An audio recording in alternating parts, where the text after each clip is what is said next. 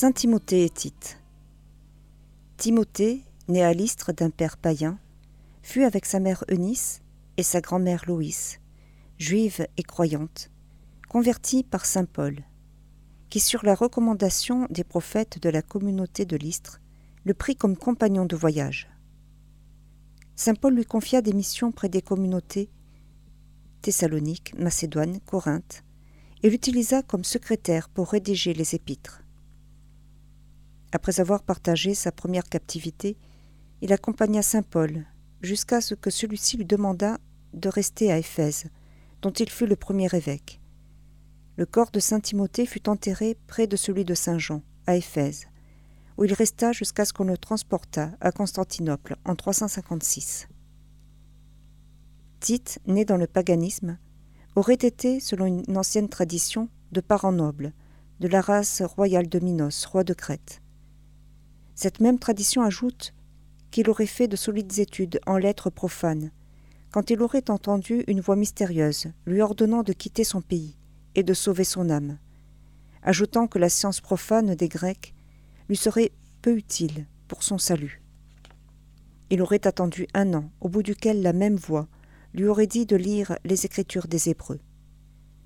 Son oncle, proconsul de Crète, ayant appris la naissance du Messie d'Israël, l'aurait envoyé à Jérusalem, où il aurait connu le Seigneur, qu'il aurait compté parmi ses soixante-douze disciples. Témoin de la vie publique de Jésus, de sa passion, de sa résurrection et de son ascension, il aurait été consacré par les apôtres et adjoint à saint Paul. Plus probablement, on pense que Tite, né païen, fut converti par saint Paul, qui, quatorze ans plus tard, l'ayant rencontré à Antioche, l'emmène jusqu'à Jérusalem, où il assiste au fameux concile qui rejette la circoncision des païens. À partir de ce moment-là, il accompagne saint Paul dans ses voyages et lui sert de messager, singulièrement vers les communautés de Corinthe et d'Éphèse. Après la première captivité de saint Paul, il aborda en Crète avec l'apôtre qu'il y laissa jusqu'à ce qu'il envoie en Dalmatie. Après le martyr de saint Paul, Tite revint en Crète, où disent les Byzantins, il mourut dans un âge très avancé, 94 ans. Le corps de saint Tite resta dans la cathédrale de Gortine, jusqu'à ce que la cité fût détruite par les musulmans en 823. On ne retrouva que la tête de Tite, qui fut transportée à Venise, où elle est vénérée à Saint-Marc.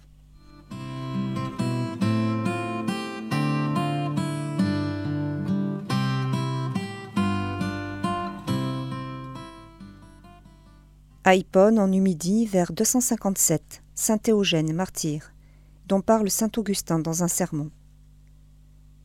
Sainte Paul, 347-404. Sainte Paul était une grande dame romaine, qui avait épousé à 17 ans un mari qui la rendit heureuse, et dont elle eut cinq enfants. Elle souffrit beaucoup quand elle le perdit. Alors elle décida de rejoindre Saint Jérôme en Palestine, puisqu'elle avait connu à Rome. Elle distribua son héritage à ses enfants et partit avec une de ses filles, Sainte Eustochium, dans l'un des monastères fondés par Saint Jérôme à Bethléem. Elle assura à Saint Jérôme deux biens précieux, une grande part de sa fortune pour continuer les travaux du monastère, et une grande patience pour calmer ses colères.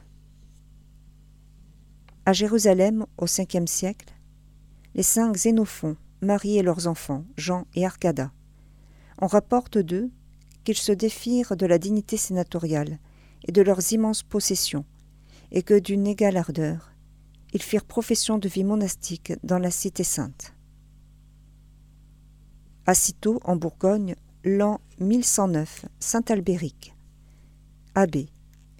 Il fut parmi les premiers moines de Molem, à venir au nouveau monastère, dont il fut ensuite élu abbé, et qu'il gouverna en se signalant par son zèle, en tout, et son soin pour les institutions monastiques en véritable ami de la règle de ses frères.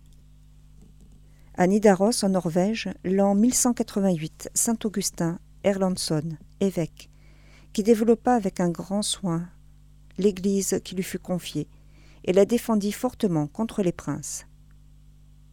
À Angers, en 1794, la bienheureuse Marie de la Dive, veuve et martyre, qui sous la Révolution française fut guillotiné à cause de sa fidélité à l'Église. Au camp de concentration de Dachau en Bavière, l'an 1943, le bienheureux Michel Cosal, évêque auxiliaire et martyr. Pendant la Seconde Guerre mondiale, alors que la Pologne était soumise au régime nazi, il supporta avec une patience invincible, pour la défense de la foi et la liberté de l'Église, trois ans de déportation jusqu'à la mort.